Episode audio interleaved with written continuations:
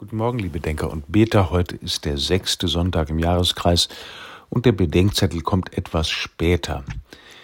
Er heißt Lebensgefährliches Lob. Lukas 6, 17, 20 bis 26.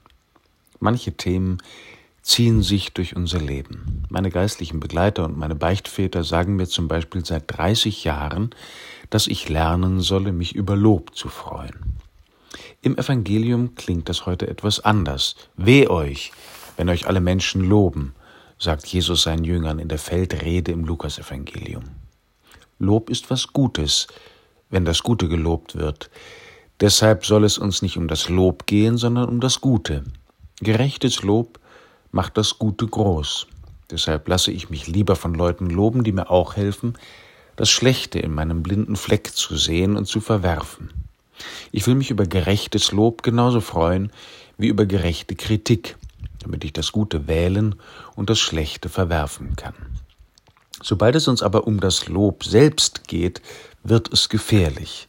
Was tun Menschen nicht alles, um gelobt oder geliked oder gehypt zu werden? Und wie vernichtend kann es dann sein, wenn das Lob auch nur ein wenig nachzulassen droht? Erst am Mittwoch berichtete die FAZ über die Häufung von Suiziden bei Prominenten und Influencern. Ich glaube, Instagram ist für mich nicht gesund, hatte Alexander King alias Desiduné seinen Fans getwittert, kurz bevor er sich das Leben nahm.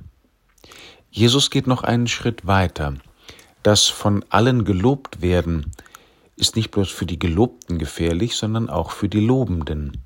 Das Lob der Masse, sagt Jesus, gilt den falschen Propheten. Die falschen Propheten sind Schönredner und Verführer, die den Menschen nach dem Mund reden. Sie weissagen Gutes, wo die Katastrophe droht, sie machen aus Gütern Götter und reden im Namen von Göttern, die keine sind.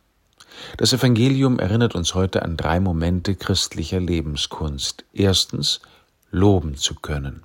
Zuerst das Gute, den allein ganz Guten, nämlich Gott, dann zusammen mit Gott den Menschen und das Gute in ihm. Zweitens, Lob und Kritik annehmen zu lernen, insofern sie uns helfen, dass das Gute in uns wächst.